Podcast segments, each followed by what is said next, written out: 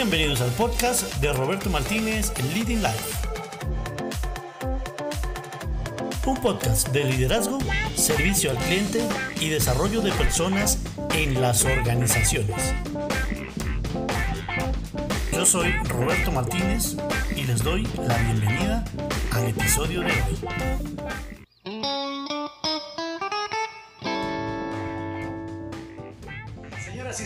Bienvenidos nuevamente a este nuevo evento, a este nuevo encuentro. Hoy vamos a hablar de un tema que me pareció bien interesante para que lo habláramos de una manera muy desprevenida, muy tranquila. Vamos a hablar sobre la inteligencia emocional.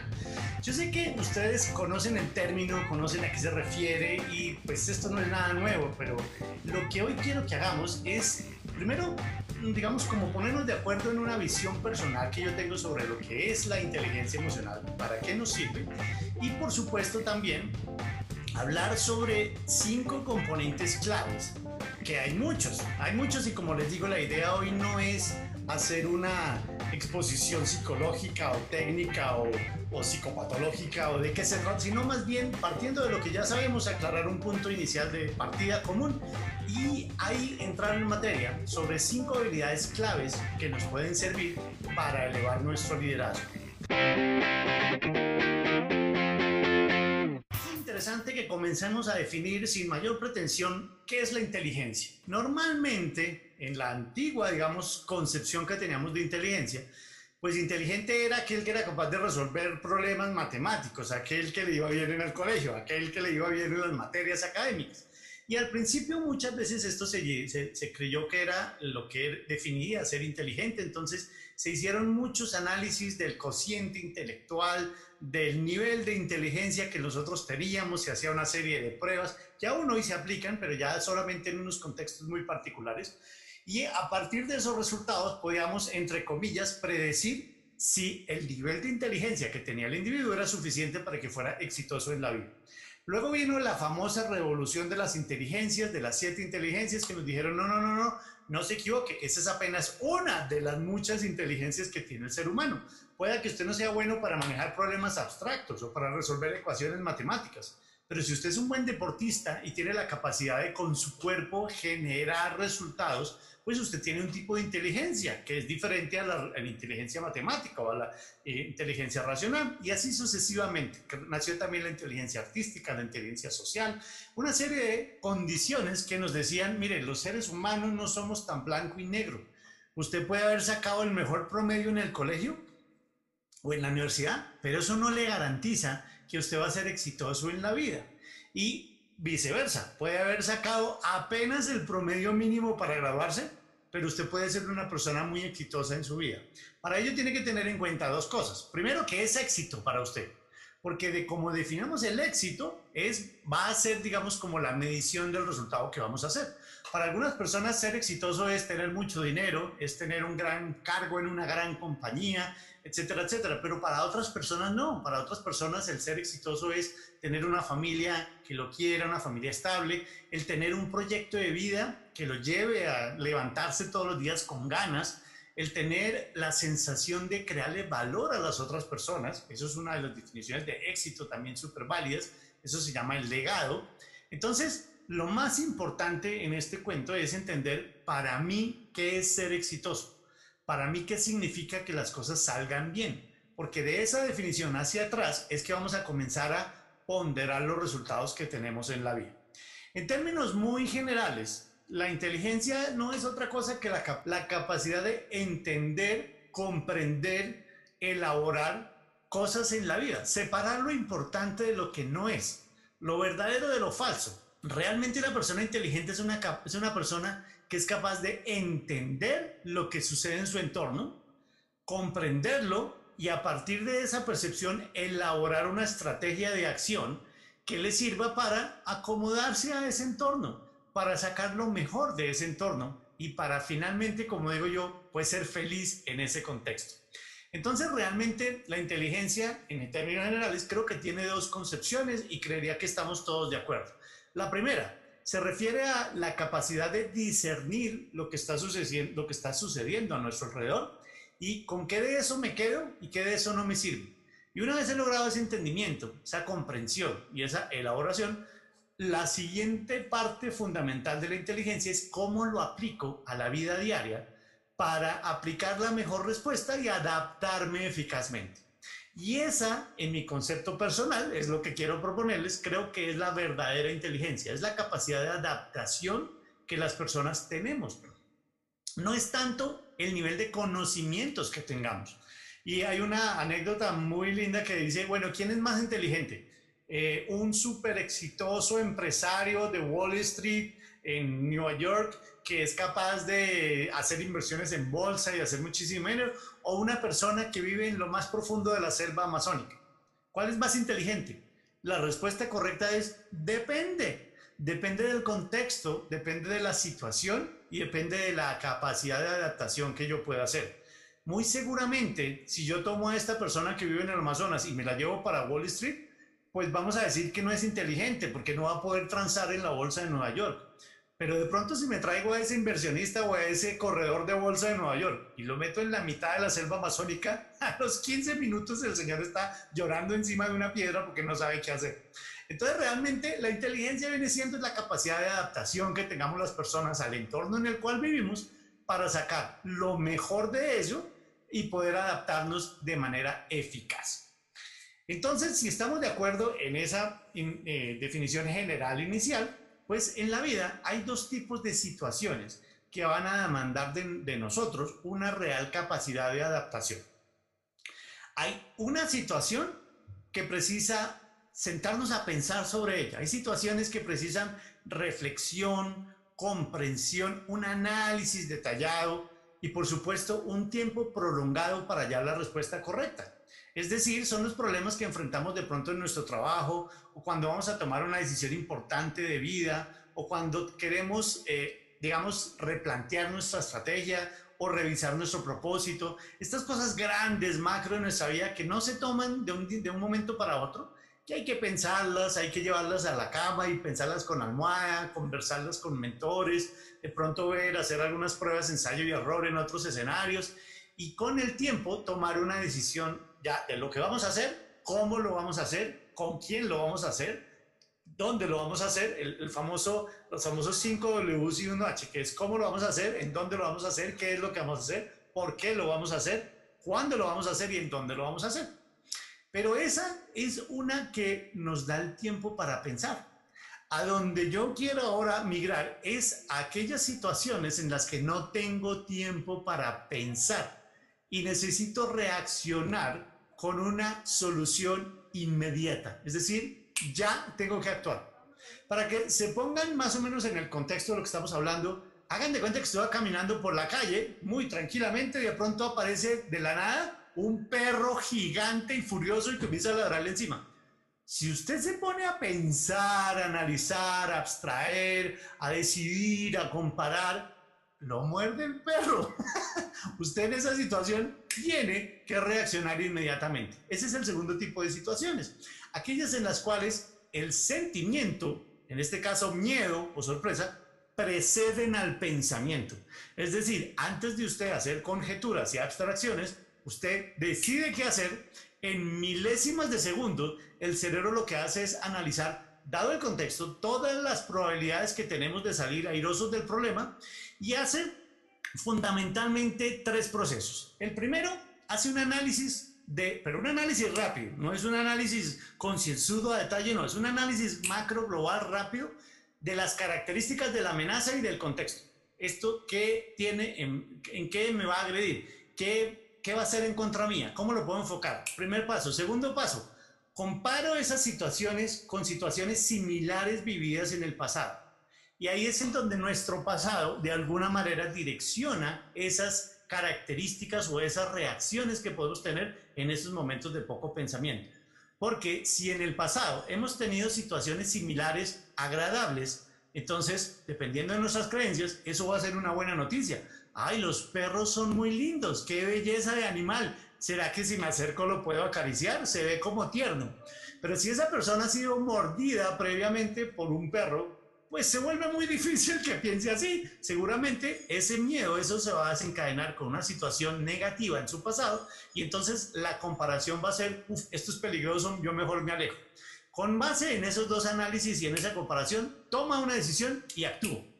Y eso es lo que yo hago o lo que estoy llamado a hacer en esas situaciones. Entonces la inteligencia emocional tiene que ver con ambas situaciones, pero sobre todo con las segundas.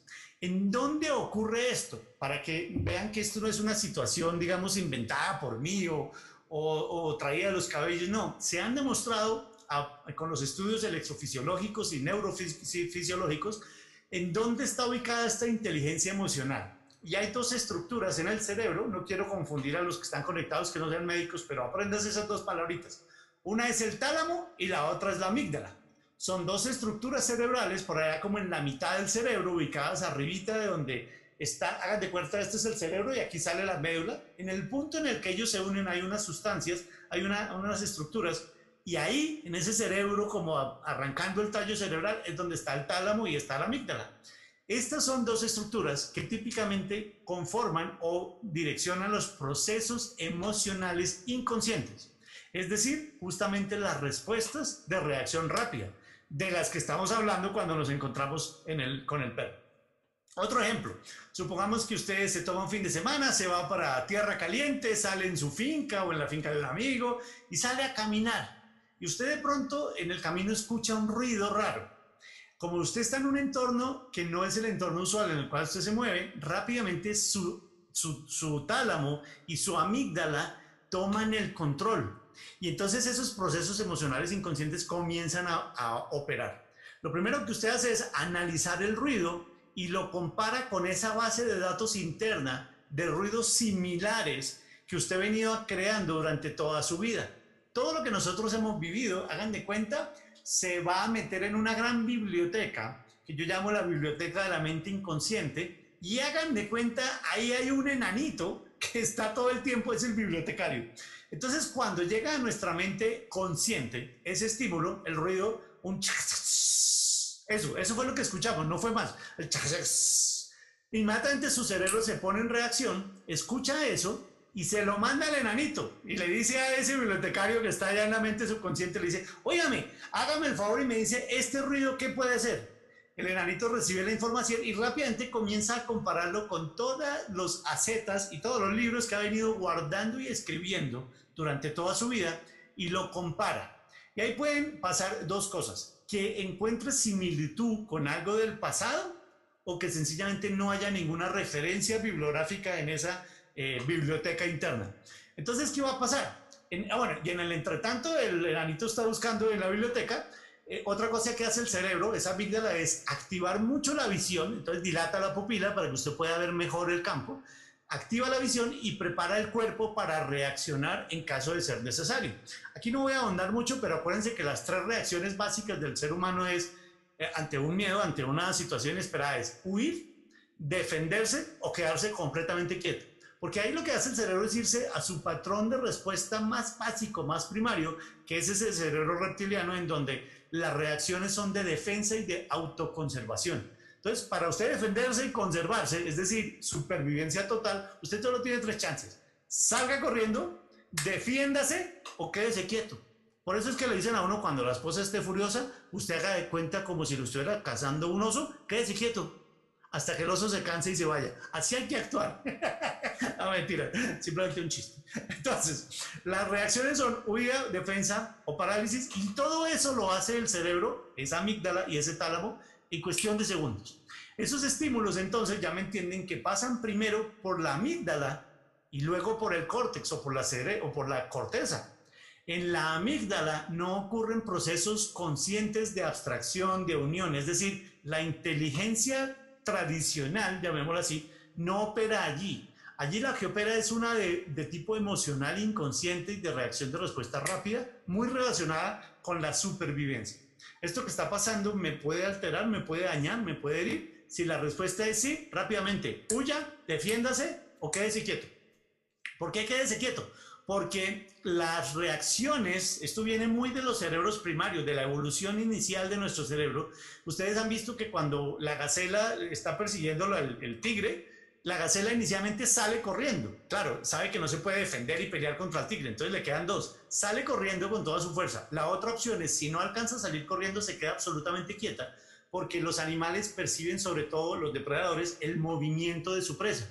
Entonces, si la presa se queda absolutamente quieta, tiene el chance que su depredador no la identifique y por lo tanto no la persigue ni siquiera la vea. De ahí es que viene esa reacción. Ahora ustedes me dirán, pero Roberto, eso es en los animales. En mi caso eso no aplica porque yo soy un ser racional. Sí, siempre y cuando usted no esté muy asustado. Si primero llega ese, ese estímulo y se asocia a esa emoción de miedo, usted va a actuar exactamente igual que la gacela. Haga de cuenta, usted va caminando por la calle y se le acerca un señor con un cuchillo y todavía no le ha hablado, pero usted ya hizo un análisis rápido y espontáneo de esa situación y su cerebro dijo, uff, esto se parece a lo que me pasó la vez pasada que me atracaron. Eso es lo que le dice el enanito del subconsciente. O bien lo aprende por asociación. Yo he visto en las películas, nunca me han atracado, pero yo he visto en las películas, aquí me encontré una Z que dice que cuando a usted se le acercan con un cuchillo un señor de mala cara en la mitad de la calle es porque lo van a atracar. Entonces usted entra en reacción y usted qué hace? Sale corriendo y saca fuerzas de donde no tiene o si no puede salir corriendo, usted le da un puñetazo a ese señor con todas sus fuerzas y usted puede ser una persona súper bajita y muy débil con respecto al tamaño de la otra persona, usted es capaz de sentarlo de un puño si está lo suficientemente asustado. Y la otra reacción, que usted también de pronto habrá escuchado anécdotas, es quedarse absolutamente quieto. La persona con total suavidad y calma le saca el celular, le quita la billetera, le quita los aretes, los collares, el reloj, lo que usted tenga, y usted no se mueve no mueve un dedo. Y cuando ya la persona se va y está a varios metros, usted es que dice, uy, pero ¿qué pasó? Y ahí es que grita, o se pone a llorar, o se pone a correr, porque su primera reacción fue parálisis total. Entonces, fíjense que sí tenemos una amígdala y sí tenemos un tálamo que sí nos aplica. Entonces, muy importante en esto también el contexto. Lo que estábamos hablando, eh, cuando usted escucha ese ruido en el campo, pues digamos, por, por seguir el ejemplo, es que usted diga, uff, ¿esto será una serpiente? Y si es una serpiente, ¿será venenosa? En ese contexto, parte de lo que analiza esa amígdala es si, y fíjense que es diferente, si usted es una de las personas que le tiene miedo a las serpientes, es diferente si usted se encuentra la serpiente en el zoológico adentro de una, de una cajita de cristal y perfectamente aislada, usted le da miedo, pero no entra en pánico. Ahora, si yo no tengo miedo a las serpientes, en el zoológico la veo como algo interesante y me pongo a mirarla si usted o yo nos encontramos la serpiente en la sala de mi casa o en la almohada de la cama donde me iba a acostar, por más que yo no tenga miedo a las serpientes, la reacción es completamente diferente. Entonces me entienden la importancia del contexto. ¿Esto qué tiene que ver con el liderazgo? Bueno, sencillo. Lo que ocurre es que usamos la inteligencia emocional mucho más de lo que nos imaginamos. Hasta ahora, simplemente para explicar el concepto, les di algunos ejemplos, algunas metáforas de la situación de miedo o pavor, el encuentro inesperado en la calle, el ruido raro en tierra caliente en la mitad del, bosque, etcétera, etcétera. Pero esta misma, esta misma, digamos, como arquitectura de reacción se presenta todos los días y se utiliza todos los días en nuestro trabajo, en nuestras relaciones personales y también en las decisiones del día a día. Entonces esto aplica al liderazgo justamente porque de alguna manera direcciona nuestro comportamiento. Lo que pasa es que lo hace de manera inconsciente y por ello no nos damos cuenta y creemos que no es así. Pero analícenlo y verán que sí. Y si por ejemplo ocurre en una situación de trabajo, ya me entienden por qué el tema del liderazgo, del servicio al cliente, que es una de mis pasiones, y del desarrollo de las personas en las organizaciones o de la generación de trabajo en equipo, pues seguía exactamente por las mismas circunstancias. Cuando usted está hablando con una figura de, que asume como una figura de autoridad, de alguna manera esa inteligencia emocional juega un rol importantísimo y hace exactamente lo mismo. Esa persona que puede ser su jefe o usted puede ser el jefe de esa persona, asumen un rol de, de, de autoridad. Y eso, cuando ocurre una reacción en esa persona, ¿usted qué hace? Lo mismo. Llama al enanito del subconsciente y le dice, este señor que tiene figura de autoridad está gritando y tiene cara de furioso. ¿Qué puede pasar aquí? Y lo que va a hacer el enanito del subconsciente es mirar en los acetas qué puede pasar cuando su figura de autoridad está furioso y arruga la frente. Entonces depende de lo que haya pasado en su vida anterior, pues el enanito le va a dar cierta información. Por eso es que usted a veces ve gente que frente a una a, un grito de su jefe, hace exactamente las mismas reacciones. Se defiende, entonces grita más duro y arranca la pelea. O sale corriendo. Y ojo, salir corriendo en términos de inteligencia emocional, no necesariamente es pararse de la silla y salir corriendo. Muchas veces es abstraerse de la situación y ponerse a llorar o salirse de casillas o descontrolarse o no, no saber qué decir. Eso es parte de esa reacción de, de huida, que no necesariamente es de tipo corporal como en el otro ejemplo. Entonces tenemos la misma defensa, la misma huida y también a veces la parálisis. Se queda usted absolutamente quieto, se queda congelado y la otra persona le dice, pero ¿me está oyendo o no me está oyendo? ¿Por qué se queda callado? Diga algo. Y a usted no le salen las palabras. Entonces fíjense que es exactamente la misma reacción. Muchas veces nuestras reacciones de inteligencia emocional aplican en nuestra vida de manera inconsciente, direccionan nuestra vida y sin darnos cuenta produce las reacciones.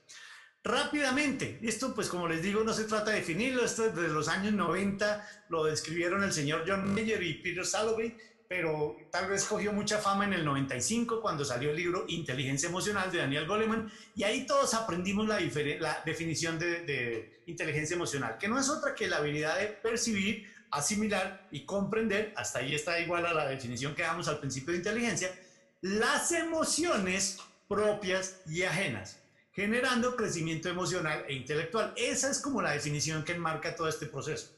Entonces, como les decía también, la inteligencia racional, por llamarla de algún modo, mm, no es la que nos va a llevar a la felicidad como tal. No es el mejor predictor de felicidad en nuestra vida. Porque ya les decía, yo puedo haber sacado el mejor promedio en medicina en mi carrera. Eso no es necesario. Eso me va a hacer de pronto un médico con muy buenos conocimientos. Pero dudo mucho si necesariamente me hace un médico feliz o un médico capaz de transmitir felicidad a, mis pacientes y a las personas con las cuales interactúo. Entonces, realmente podemos tener, y eso fue como el origen de estos investigadores en cuanto a la definición de la, de la inteligencia emocional, que cuando hacían esas, esas escalas de alto cociente intelectual y esto, veían gente sobresaliente que no era capaz de ser feliz en la vida. Y todos hemos escuchado de gente súper genio que termina suicidándose porque no encuentra una motivación para seguir viviendo. Entonces, la relación, la, relación de la inteligencia racional, claro que funciona, claro que sirve, yo no estoy diciendo que no, pero tal vez es aquellos elementos de la, de la inteligencia emocional la que nos sirven para ser más exitosos e inspirar a las personas que no es otra cosa que la definición de liderazgo. Entonces, la definición se da por el entusiasmo, la, diferenciación, perdón, se da por el entusiasmo que nosotros generemos en la vida, la amabilidad que tengamos con las personas, la capacidad de empatía que podamos desarrollar y la perseverancia. Yo pueda que no me sepa todas las razones, no tenga todo el conocimiento que debería tener en un momento dado, pero para eso está Google. Yo voy a Google y ahí lo encuentro pero vaya búsquele a Google cómo ser más empático, cómo tener perseverancia, cómo ser más amable. Y claro, va a encontrar la definición racional científica, pero yo no sé si usted la va a poder aplicar tan fácil. Por eso es que es tan importante en nuestros hijos aprender a desarrollar la inteligencia emocional. Cuando usted y yo, si es que somos de la misma generación, éramos pequeños, se hacía mucho más énfasis en la parte racional, en los conocimientos, en saberse las capitales, en saber cuál es, dónde queda el puerto de Vladivostok. Eso era muy importante, con eso era que uno pasaba las materias. Pero luego uno sale a la vida y se da cuenta que lo que lo hace exitoso y lo que lo hace cercano a las personas y le ayuda a cometer, lo ayuda a, a superar los retos, pues es la alegría que genera, el entusiasmo, la amabilidad, lo que deja en las otras personas, lo que genera también en sí mismo cuando enfrenta una situación complicada, la capacidad que tiene uno de tranquilizarse, de disminuir el estrés, la ansiedad, la ira, que no lo lleva a uno nada, de disfrutar las pequeñas cosas, de entender que los momentos difíciles son parte de la vida y que no se gana nada oponiéndose a ellos, sino más bien al contrario, lo que nos enseña esa inteligencia es, dado que esto ocurrió, pues primero lo acepto en segundo lugar lo entiendo y en tercer lugar comienzo a ver qué de esto, qué, trae esto bueno para mí, qué de esto puedo sacar positivo para mi vida, a pesar de que si me pusieran a escoger no sería una experiencia que tal vez escogería. Entonces, de eso se trata al final del día la inteligencia emocional, de aprender a no rebelarse contra la adversidad, sino aceptarla y tratar de aprender de ella. Si yo en mis hijos, o usted en sus hijos, sus sobrinos y sus familiares, usted puede sembrar esa semilla de adaptación y de inteligencia emocional, pues ya saben, Vladivostok está en Rusia, pero afortunadamente hacemos estas sesiones, si no, ¿para qué me hubieran servido ese conocimiento? pero eso no me hace una mejor persona un mejor ser humano y no me da la capacidad de generar un legado en las otras personas. Entonces ya me entienden de qué estamos hablando y de eso, pues ya entendiendo ese contexto, vamos a pasar a hablar de las cinco situaciones y van a ver que son absolutamente sencillas, fáciles y lógicas y me van a enseñar cómo puedo ser entonces más feliz, más asertivo y de alguna manera aprender a llevar esto a la vida diaria.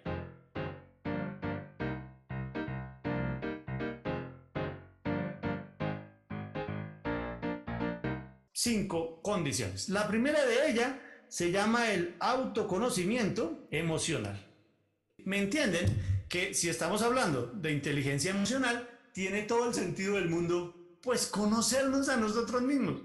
Este autoconocimiento emocional no es otra cosa que la conciencia de uno mismo, pero no en términos solamente de quién soy yo y qué quiero hacer y para dónde voy, sino de las emociones propias y de cómo éstas nos afectan. Es saber cómo estoy yo en cada momento del día, cómo me estoy conociendo, ser capaz de percibir lo que yo estoy sintiendo y en qué momento ocurre.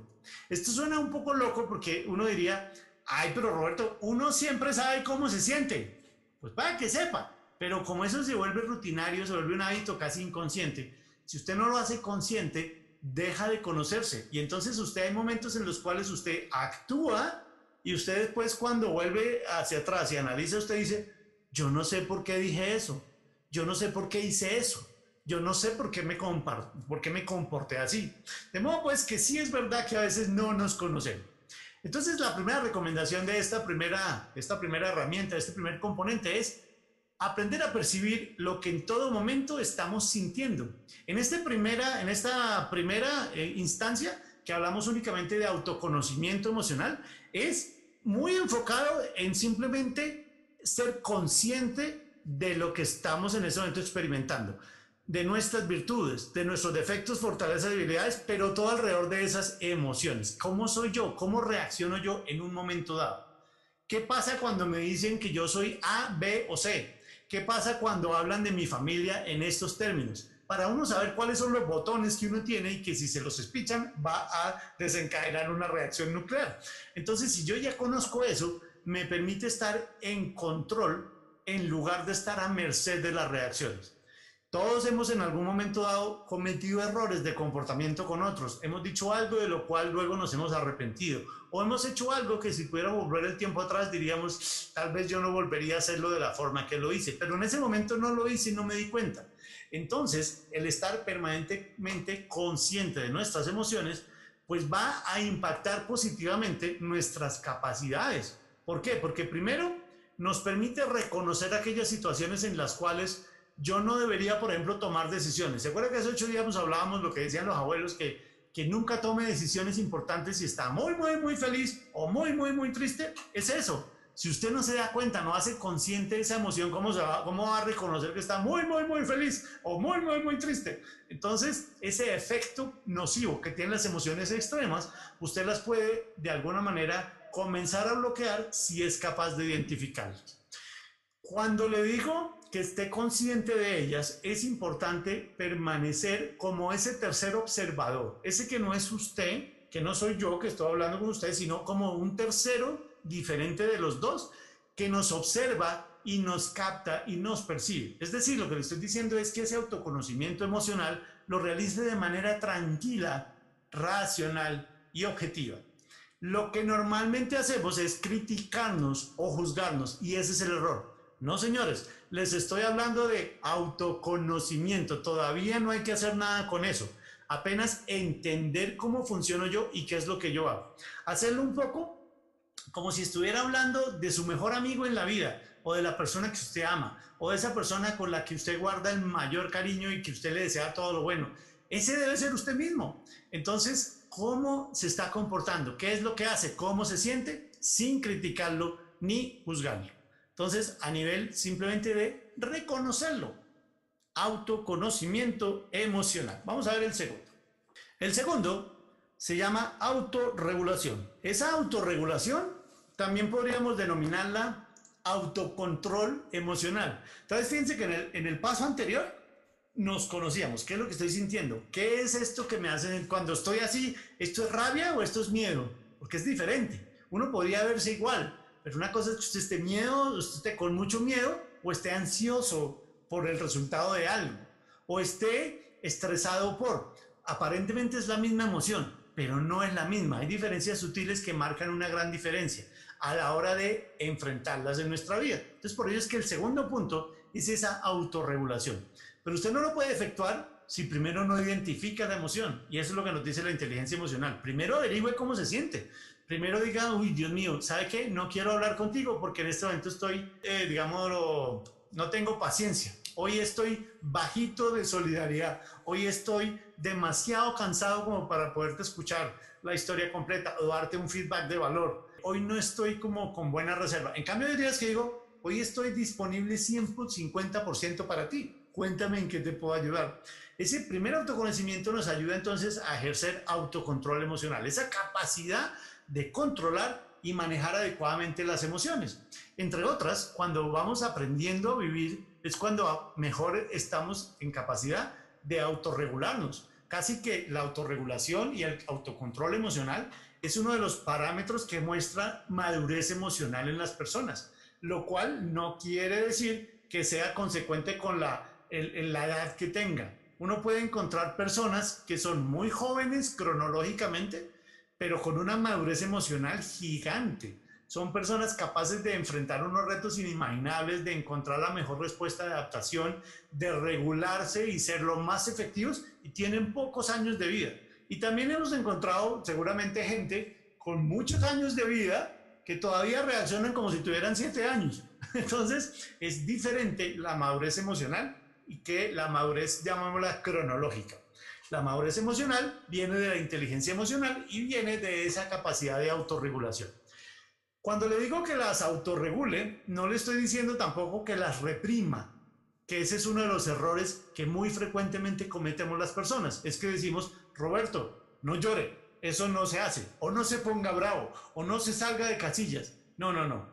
Es, no es reprimirlas, es entender que están sucediendo y tratar de canalizarlas de una forma apropiada para el contexto, lo cual nos permita mantenernos en equilibrio en esa situación.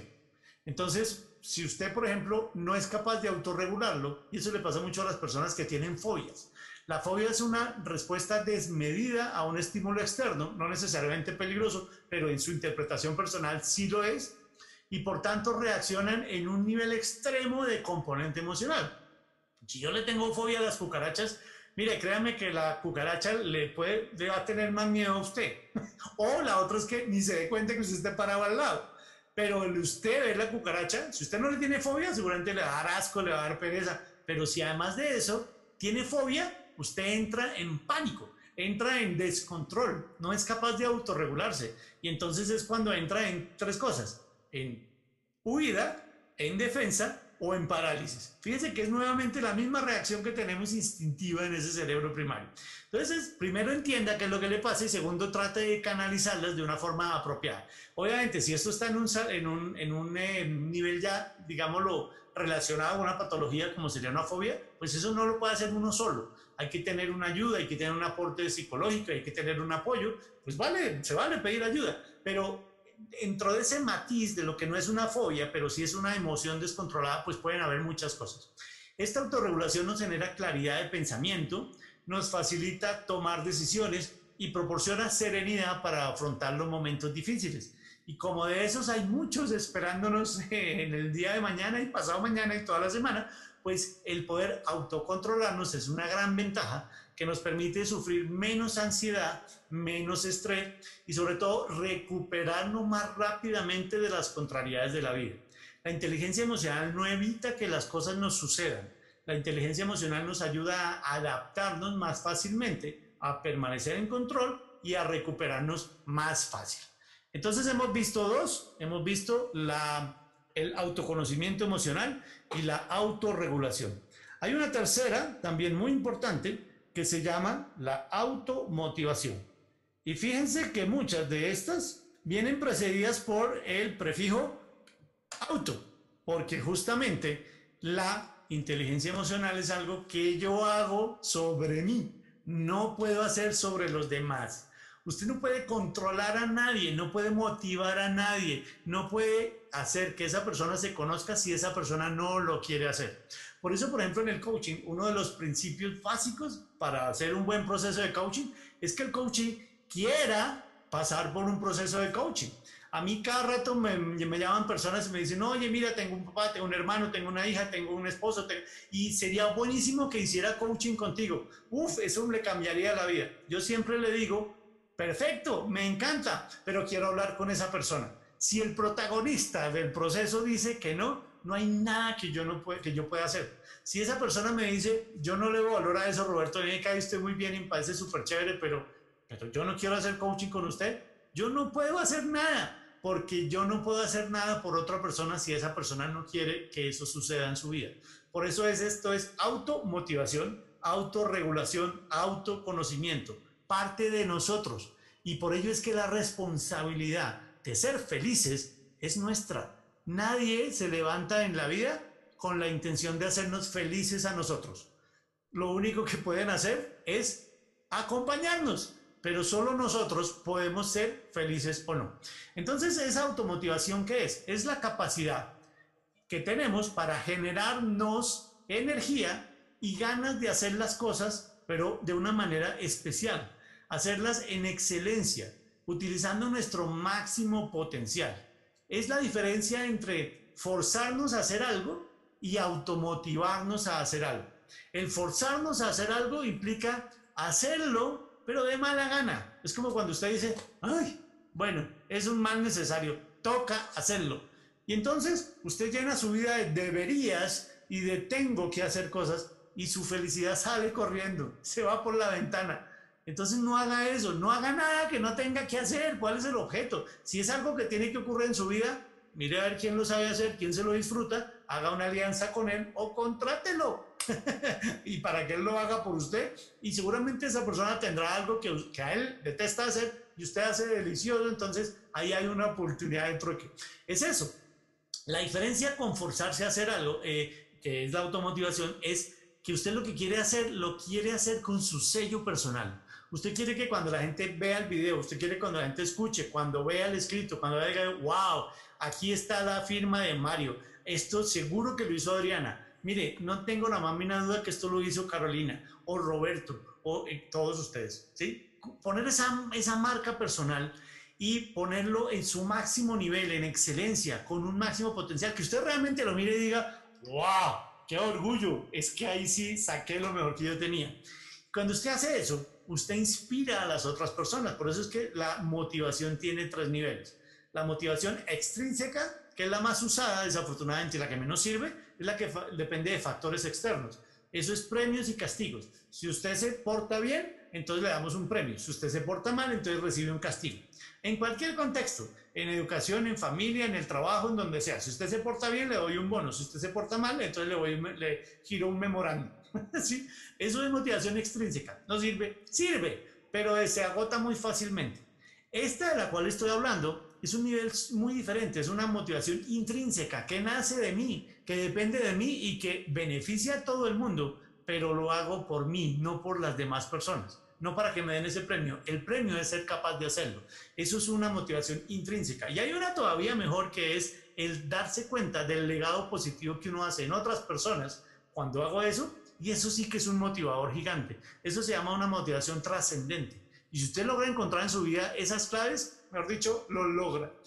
¿Qué hay que tener para poder tener esa motivación? Pues ya me entienden que fundamentalmente disciplina, autodisciplina, ¿sí? Porque eso no es fácil de hacer todos los días. Y no pretendemos que lo haga cinco días o siete días a la semana. Pero el problema es si pasa toda una semana y ni siquiera un día lo hizo. No se sintió motivado a hacerlo. Es el momento en el cual usted tiene que evaluar si está yendo hacia donde está yendo cuando se levanta de su cama y si regresa al lugar que quiere regresar cuando vuelve a ella. Porque no hay, ¿quién ha dicho que yo no puedo hacer cambios en mi vida, que yo no puedo hacer cambios radicales? Lo único que yo tengo que hacer es ser feliz. Y si el modelo de vida que diseñé para mi vida y que me trajo hasta acá no me va a llevar a donde quiero ir ahora, se vale cambiarlo, se vale rediseñarse, se vale cambiar las cosas y hacer cosas diferentes. Lo importante es que usted tenga un propósito y tenga un sentido. Cuando usted encuentra eso, se automotiva y entonces usted es capaz de dirigir de manera constante y muy tenaz su propia voluntad. No siempre es fácil, pero ¿qué lo ayuda a hacerlo? Las emociones. Por eso es que yo siempre le digo a todo el mundo, no haga lo que le da pereza hacer porque va a terminar abandonándolo. Ahí tendría que cambiar el concepto o definitivamente vivir con eso. No hay otra manera. Usted no está contento con el peso que tiene, mire, tiene dos alternativas. Y no es hacer ejercicio y dieta, es entender dónde quiere estar. Y si eso le funciona, eso que está haciendo le funciona, síganlo haciendo. Si no, cámbielo. Pero no es hacer a las malas un programa de ejercicio. No es hacer a la mala un programa de alimentación. Es entender usted dónde quiere estar como yo le digo a la gente, si usted quiere comer empanadas 18 veces al día, hágale. Por supuesto, pasado mañana se va a infartar, pero va a comer empanadas todo el día. Entonces, cuando le dé el infarto, no se queje, porque pues todo tiene una consecuencia. Pero el hecho es que su emoción, su actitud, sus pensamientos y su creatividad, si usted logra alinearlas, eh, va a lograr dirigir de manera constante su propia voluntad. Y el segundo componente allí es, si usted un día rompe el propósito rompe la rutina de lo que estaba haciendo. Es decir, usted está en dieta y se come la empanada, pues deja de sufrir por la empanadita que se comió. No hay problema. El problema es cuando se excede, cuando se pasan ciertos límites, pero de vez en cuando usted puede no ir al gimnasio y no le va a pasar nada. El problema es si usted deja de ir 30 días al mes. Ahí sí para que le pase. Pero si deja de ir dos días de los 30 o siete días de los 30, pues no seguidos, pues es, es mantener esa autodisciplina en una situación en la que a usted no le produzca fatiga, desazón, desespero, ansiedad, sino justamente lo contrario. Y para ello es, se trata de no prestar tanta atención a los obstáculos, ¿sí? Esa perseverancia, esa fuerza de voluntad nace si usted se fija en el objetivo macro, en su propósito, en lo que al final usted quiere lograr y lo pone así grandote en la pared y todos los días lo lee. Porque si no, usted cuando se le ponga un poquito cuesta arriba la, la eh, la vía, pues usted va a abandonar. Por ello es tan importante. Y por último, en esta automotivación, otra cosa que me ha funcionado mucho es el tema de controlar los impulsos y no precipitarse. Es decir, lo digo yo, es como, miren, yo, lo, yo ahorita pues estoy aquí aprovechando las montañas de Manizales para hacer un poquito de ciclismo de montaña. Obviamente salgo con mi tapabocas y con todos los elementos de protección personal. Es muy difícil montar con tapabocas, pero estamos haciendo el esfuerzo. Algo que he aprendido en esos ciclos de, de, salir a montar en bicicleta aquí en una montaña que tengo cerquita de la casa en Manizales es que la prisa no es una buena compañera. Y la segunda cosa que no es una buena compañera es compararme con los demás. Cuando yo voy subiendo esa cuesta y voy, pues obviamente yo no tengo todavía el, el estado físico que tienen personas que llevan 30 años montando en bicicleta en Manizales, pues es normal que me pasen y que me dejen regado. Pero si yo no entiendo eso, pues mi propia identidad se puede ver comprometida. Es decir, mis emociones juegan en contra mía. Y es cuando entonces yo digo, no, pero ¿cómo así que esta persona me pasó? Si es más que yo, y entonces comienzo a acelerar y acelerar y acelerar, y lo que hago es desgastarme, y en pocos metros adelante ya me toca parar porque ya estoy sin aire. Entonces he venido aprendiendo a concentrarme en mis emociones y en lo que yo estoy sintiendo y en lo que yo quiero lograr. Mi objetivo es llegar a la cima de esa montaña, hacerlo a mi ritmo y que yo hoy lo haga en un tiempo y mañana en un tiempo más corto, pero con referencia a mi tiempo de hoy, no al tiempo de otras personas. Entonces, esa, esa, esa prisa de ir a toda carrera me cansa y evita que llegue a la cima. Y el compararme con otras personas también me cansa porque me asume un sobreesfuerzo que no me va a llegar a nada y termina dañando la oportunidad que tenía de llegar a ese nivel. Entonces, tres cosas que no debo hacer. No apresurarme y no compararme y generar una motivación intrínseca importante para poder estar permanentemente automotivado. Muy bien, pero no vivimos solos en una caverna. Entonces existe un cuarto componente, el reconocimiento de las emociones de las otras personas. Porque es que, ya les digo, el juego hay que jugarlo en equipo y yo dependo de ciertas otras personas y esas personas también dependen de mí. Entonces, así como es importante reconocer mis emociones y controlarlas y gestionarlas y automotivarme, es importante reconocer las emociones en los demás. Eso es lo que se llama palabras más, palabras menos la empatía. La capacidad de apreciar las emociones de otros y reconocerlas, valorar sus deseos, valorar las necesidades, pero no ponerlas encima de las mías. Ese es otro error que cometemos. Y entonces lo del otro es más importante porque eso nos dijeron que era ser generoso, que era ser abierto. Y resulta que no, usted no puede darle a otra persona de lo que usted no tiene. ¿Usted quiere ser feliz? Pues primero se tiene que estar feliz, tiene que estar motivado. Entonces, pues usted tiene que estar arriba de la montaña para poder ayudar al que está cayéndose por el precipicio. Usted no puede lanzarse al vacío y pretender empujarlo de abajo hacia arriba si usted no tiene un apoyo, primero. Entonces, primero cuídese usted. La primera regla de rescatista es un rescatista muerto o un rescatista herido no ayuda a nadie. Entonces, primero debo ser consecuente conmigo, pero ser muy empático con lo que el otro necesita y con lo que el otro desea. Entonces, eso supone darse cuenta que no siempre, ¿sí? cuando yo hago eso y cuando reconozco las emociones ajenas, supone un precio que a veces es un poco duro de pagar. Por eso la gente a veces no, la, no, no cumple con este, con este componente de la inteligencia emocional. Y es porque supone darse cuenta que no siempre tenemos la razón, que a veces nuestros argumentos no necesariamente son los mejores. Entonces hay que tener una alta dosis de humildad y de inteligencia emocional para saber que el otro en ese caso tiene una mejor opción. Pero eso que eso a mí no me hace menos porque ese es el problema. Cuando uno tiene un pensamiento de escasez, de escasez, parte de la base que si tú ganas es porque yo pierdo, si tú obtienes es porque yo no obtuve. Y entonces se vuelve o tú o yo. Y ese pensamiento de escasez es lo que nos hace, eso sí es ser egoísta, pero no es ser egoísta ser feliz para poder darle felicidad a las otras personas y ponerme de primero en mi fila. Pero a la vez que me pongo de primero en la fila, pues reconozco que hay gente atrás y que cuando yo ya quedé satisfecho, no necesito seguir comiendo y más bien dejo comida para los que vienen atrás que también traen su propia hambre. Entonces es darme cuenta que a veces yo no soy perfecto como yo creía, a veces yo me equivoco como no lo hubiera nunca pensado y a veces es el otro quien tiene la razón, pero eso no me hace menos, no me cuesta nada reconocerlo, aceptarlo y mantener no solo la humildad, sino la buena valoración y saber que sigo siendo esa persona que yo creo que soy, que se equivoca como todo el mundo. Entonces dejo de llevarme por las primeras impresiones y sobre todo desarrollo una cosa que se llama la escucha de tercer nivel y favorecer el desarrollo de esas anteriores, de esa automotivación, de ese conocimiento y de esa autogestión, es lo que me permite entonces comenzar a reconocer las emociones ajenas. ¿Sí? Por ello es tan importante tener muy cimentada mi base de identidad y entender en la vida quién soy yo y para dónde voy, porque eso no me hace ni bueno ni malo, me hace diferente y entonces me ayuda a entender que necesito de ciertas personas y se vale pedir ayuda, pero también se vale ofrecer ayuda y entonces es cuando comenzamos a entender que los seres humanos somos seres sociales, somos seres que dependemos los unos de los otros y eso no nos hace inferiores a nadie. Y eso justamente se conecta con la última habilidad que tenemos que aprender a desarrollar, que se llaman las habilidades sociales. Sencillamente, aprender a relacionarnos de manera adecuada con los demás, porque somos parte de algo más grande. Y así como hoy yo puedo estar, no sé, eh, dándoles a ustedes unas reflexiones y ustedes decir, wow, qué chévere, esto me va a servir para hablarlo con el día de mañana, pues de eso se trata. Alguien un día lo habló conmigo y me lo entregó yo le hice una construcción personal y ahora se lo regalo a ustedes para que ustedes continúen con la cadena. Por eso es que yo les digo a todos, no se queden con esto. Si ustedes ven valor en estos encuentros, cuéntenle a la gente.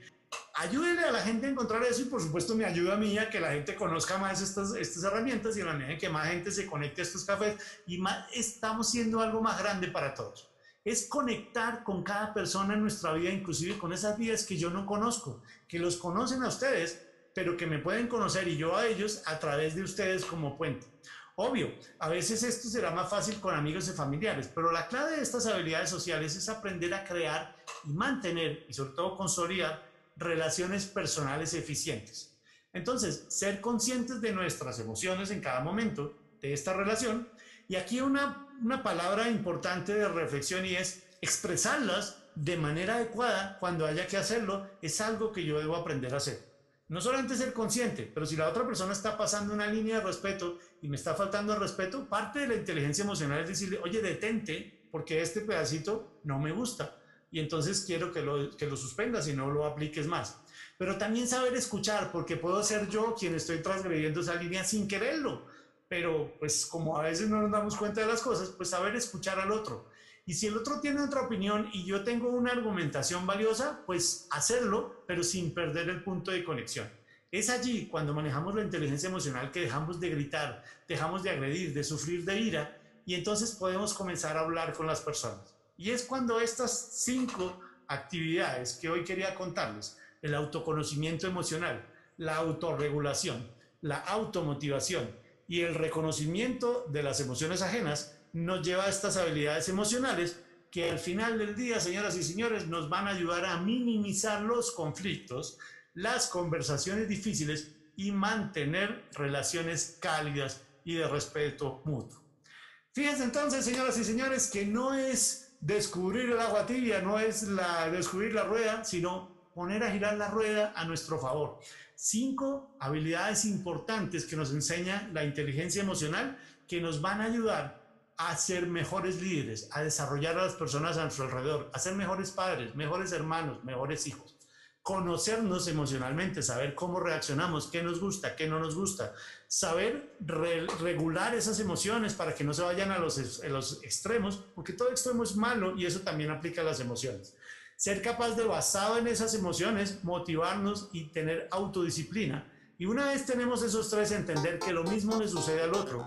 Por lo tanto, es importante reconocer esas emociones para poder desarrollar esas habilidades que me van a llevar a ese punto.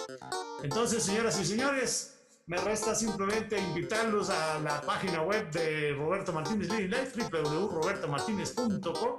Un abrazo y muchas, muchas gracias. Y hasta acá nuestro episodio de hoy.